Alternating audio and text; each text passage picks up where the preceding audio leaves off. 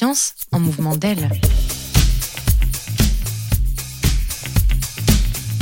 Portrait de femme scientifique. Sophie Beltrambec, euh, je suis maîtresse de conférence à l'Université de Poitiers depuis 11 euh, ans maintenant et je travaille du coup en recherche sur euh, l'adaptation des organismes à leur environnement. Donc c'est l'étude à la fois de comment ils arrivent à survivre, comment ils arrivent à se reproduire, quels choix ils font pour optimiser ben, leur possibilité de transmettre leurs gènes à leurs descendants.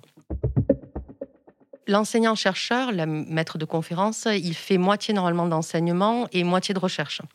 Euh, en vérité, euh, comme on n'a pas des emplois du temps comme au collège ou comme au lycée, ben, parfois il y a des semaines où je peux faire 20 heures de cours magistraux et parfois ben, je peux ne pas avoir d'enseignement et du coup me consacrer uniquement qu'à la recherche.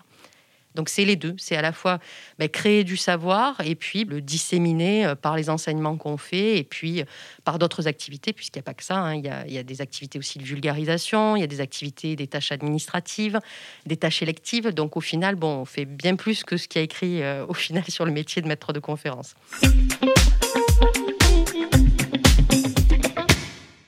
En biologie, on a un sexe ratio assez équilibré euh, dès la première année. On est à peu près avec autant de filles que de garçons. En montant dans les années, ça dépend un petit peu des parcours.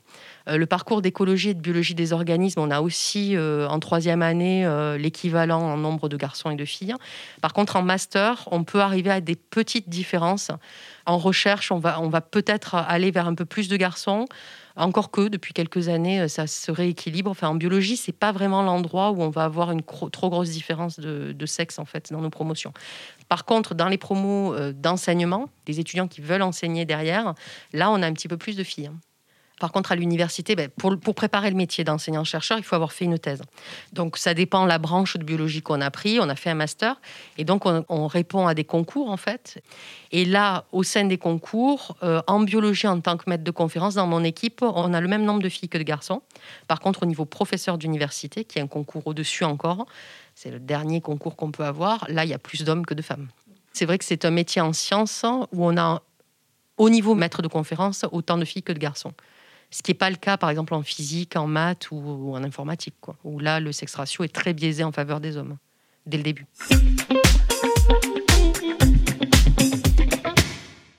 J'ai jamais eu l'impression d'être sexuée en fait pendant mes études ou pendant mon doctorat. Pourtant, je travaillais sur la monogamie et les changements de partenaires. Ça aurait pu avoir une teinte euh, particulière. Ça n'a jamais été, en tout cas, mon ressenti. Pourtant, euh, j'étais dans une université. L'endroit où j'ai fait ma thèse, c'était Perpignan on va dire que c'est quand même une culture assez méditerranéenne, avec une empreinte assez, euh, enfin qu'on pourrait croire machiste. Et pourtant, j'ai jamais ressenti cette sexualité en fait ou ce côté sexué dans le travail. Je dirais que je l'ai plus ressenti en poste. Dès que je suis arrivée à Poitiers, alors qu'au Poitiers, euh, on s'attend pas du tout à ce que ce soit euh, sexé, ou beaucoup plus en tout cas que le monde méditerranéen.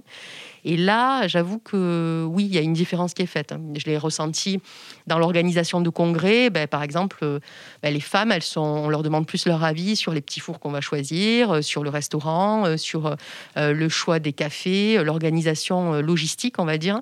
Alors que le côté scientifique, faire partie du comité de sélection des sujets ou des choses comme ça, ben, c'était plus. J'ai ressenti ça comme ça en tout cas. C'était plus réservé au monde masculin. Pour moi, c'est important que les enfants, les élèves, hein, il est un petit peu plus grand, se rendent compte que, ne serait-ce qu'en nous voyant, que c'est possible de faire de la science en étant une fille. Le fait de voir des femmes euh, présenter des travaux de recherche, ça montre que c'est possible. Déjà, ça, c'est hyper important. Alors moi, ce qui m'a surpris, en fait, dans les interventions que j'ai eues, c'est que finalement, euh, les, filles s'auto-censurent beaucoup, alors que j'avais pas l'impression, moi, à leur âge, de m'auto-censurer. Donc, est-ce que c'est parce que c'est des environnements Les interventions que j'ai faites, c'était plutôt dans des endroits assez ruraux? Donc, est-ce que c'est parce que c'est un monde rural euh, auquel je faisais pas forcément partie, en tout cas dans mon histoire euh, éducative, on va dire? C'est possible, mais c'est peut-être aussi une histoire de timing, de génération, d'âge, hein, qui fait qu'il y a peut-être un intérêt différent entre les, garçons et les filles. Mais les questions étaient beaucoup posées par des garçons, par exemple, pendant mes interventions. Et puis au-delà de ça, ça sert aussi, euh, dans les discussions qu'on a eues, ça sert aussi aux garçons de se poser la question de leur position. Parce que du coup, en général, les enseignants font un travail en amont hein, de notre arrivée, de notre intervention, et du coup, les garçons se rendent compte que la question, elle peut être posée. Alors que si on se la pose jamais, en fait, elle, on s'en rend peut-être pas compte, en fait. le métier de maître de conférence, pour y arriver, il faut de l'endurance, il faut, être passionné, mais la passion, elle s'acquiert aussi en, étudiant. Donc, il faut, faut, aller faire des études, faut, faut s'intéresser aux choses, faire des stages, se former, et puis il n'y a rien d'impossible. Euh, en biologie, euh, c'est déjà très ouvert euh, aux femmes, hein, de façon générale. Alors, c'est pas si lointain, le moment où il y avait peu de femmes dans les labos, mais là, il y en a, donc il faut pas hésiter à y aller, et il n'y a, aucun problème. C'est vraiment important d'avoir une diversité de points de vue, et je pense que les femmes apportent cette diversité de points de vue. un exemple qui est assez intéressant, je trouve, c'est que pendant très longtemps, on a considéré que seuls les mâles oiseaux chantaient.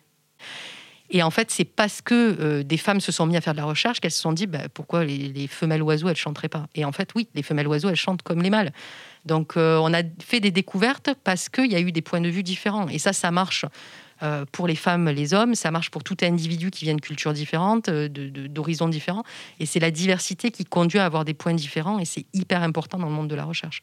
Donc, si les femmes veulent faire de la recherche, il faut qu'elles en fassent. Mais j'ai envie de dire, si tout le monde veut faire de la recherche, tout le monde peut en faire. Science en mouvement d'elle est portée par l'Espace Mondes France. Cette action a pour objectif de valoriser les parcours professionnels de femmes et de lutter contre les stéréotypes et les inégalités dans les collèges et les lycées. Science en mouvement d'elle a le soutien de l'Union européenne et la région Nouvelle-Aquitaine et se déroule dans le cadre d'un Fonds européen de développement régional 2014-2020 en partenariat avec l'Université de Poitiers. À bientôt pour un nouvel épisode.